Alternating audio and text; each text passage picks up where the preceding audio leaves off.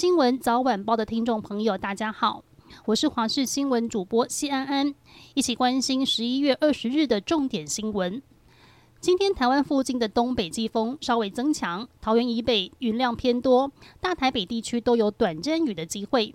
东半部到恒春半岛地区也会有比较大范围的阴雨天气，宜兰跟花莲可能有局部较大雨势。至于桃园以南地区，还是维持晴时多云稳定的天气形态。不过中南部清晨容易有局部雾，南部的空气品质仍然不佳。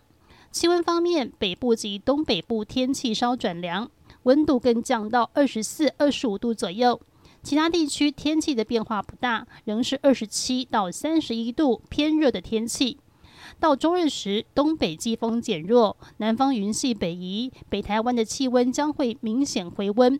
不过周三起天气又有明显变化，东北季风再增强，届时全台各地雨量都会增多。马来西亚十九号举行国会大选。高龄九十七岁的前首相马哈蒂未能连任度假胜地兰卡威选区的席次，这是马哈蒂五十三年来首次选举挫败。马哈蒂领导的改革派希望联盟，二零一八年以压倒性的优势击败时任首相纳吉领导的巫统党，创下马来西亚独立以来首次政党轮替。马哈蒂还因此当了一年十个月的首相。不过，十九号的选举，马哈蒂只拿到四千五百六十六票，败给国民联盟候选人苏海米。马哈蒂在选前向路透社表示，若他输掉了大选，就会退出政坛。至于三大主要阵营，目前是以反对党领袖安华为首的希望联盟取得最多国会席次，前首相慕尤丁率领的国民联盟紧追，而执政的国民阵线则是大幅落后。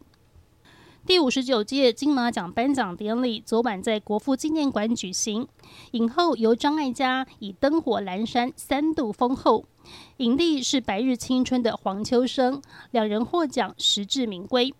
黄秋生在金马一连抱回三项大奖，对于晋升金马新科影帝，黄秋生到庆功宴上还是直呼不敢相信。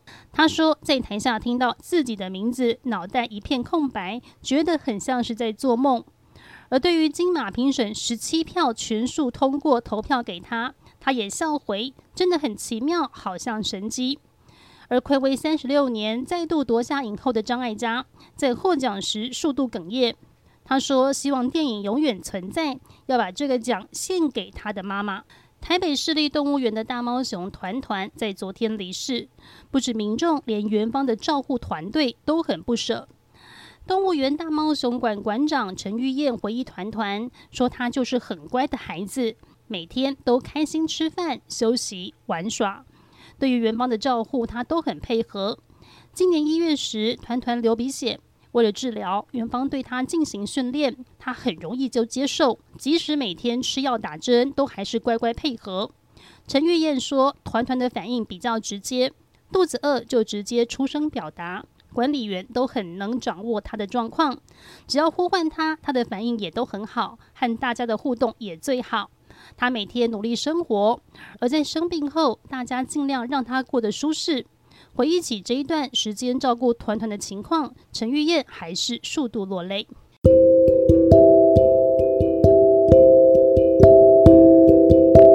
以上就是这一节新闻内容，非常感谢您的收听，我们下次再会。